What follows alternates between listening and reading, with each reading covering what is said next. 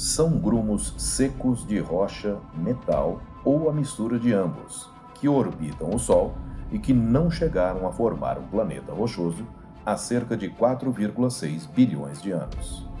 Eles são os asteroides.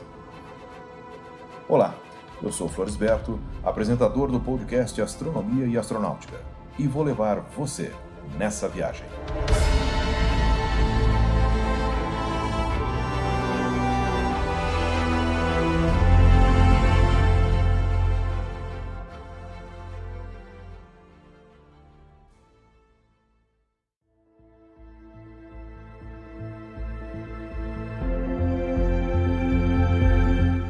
Termo asteroide deriva do grego aster, que significa estrela, e oide, sufixo que denota semelhança.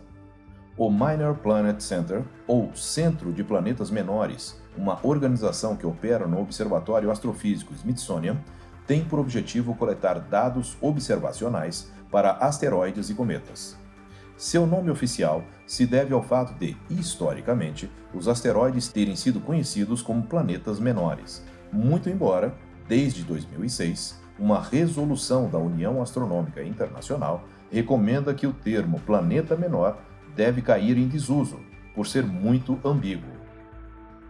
Há mais de um bilhão de asteroides e este centro possui dados de mais de 1 milhão e 100 mil planetas menores no sistema solar interno e externo, dos quais 680 mil têm designações numeradas. Os asteroides são, em geral, irregulares na forma e podem ter centenas de quilômetros de diâmetro ou ser do tamanho de um grão de poeira. Cerca de 100 têm mais de 200 quilômetros e mais de 400 mil têm mais de 1 quilômetro. Ceres, que é o maior asteroide conhecido, com cerca de 900 quilômetros de diâmetro, passou, a partir de 24 de agosto de 2006, a ser considerado, assim como Plutão, um planeta anão.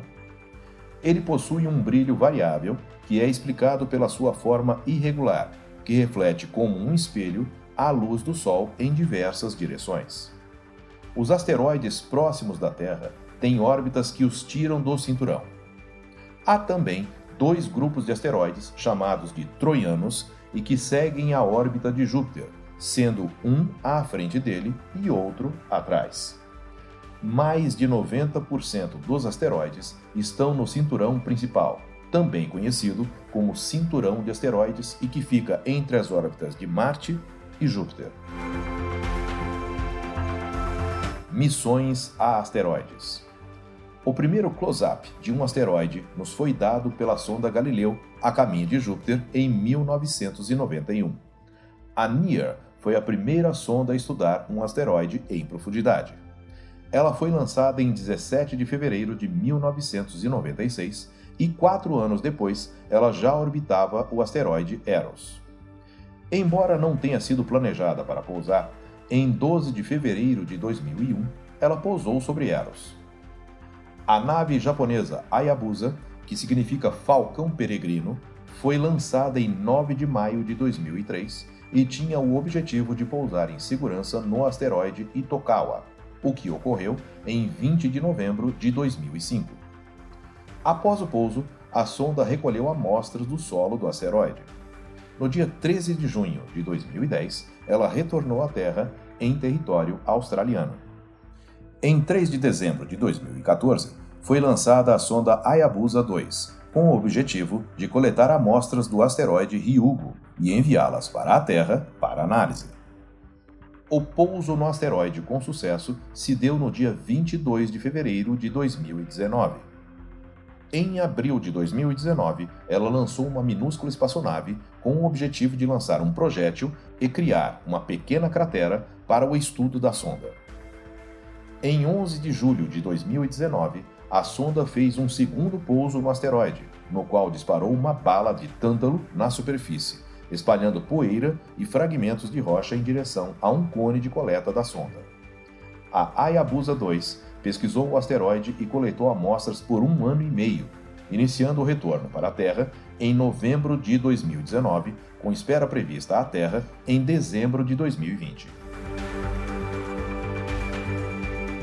Impactos com a Terra. Pedaços de asteroide grandes demais para se queimar por completo na atmosfera caem na superfície. Mais de 3 mil desses meteoritos com mais de 1 quilo atingem a Terra por ano. A maioria cai no mar. Cerca de 160 crateras de impacto foram identificadas, medindo de alguns metros a 140 quilômetros de diâmetro. A maioria se formou há mais de 100 milhões de anos. Eu sou Floresberto, produzi e apresentei este podcast Astronomia e Astronáutica. Até a próxima viagem.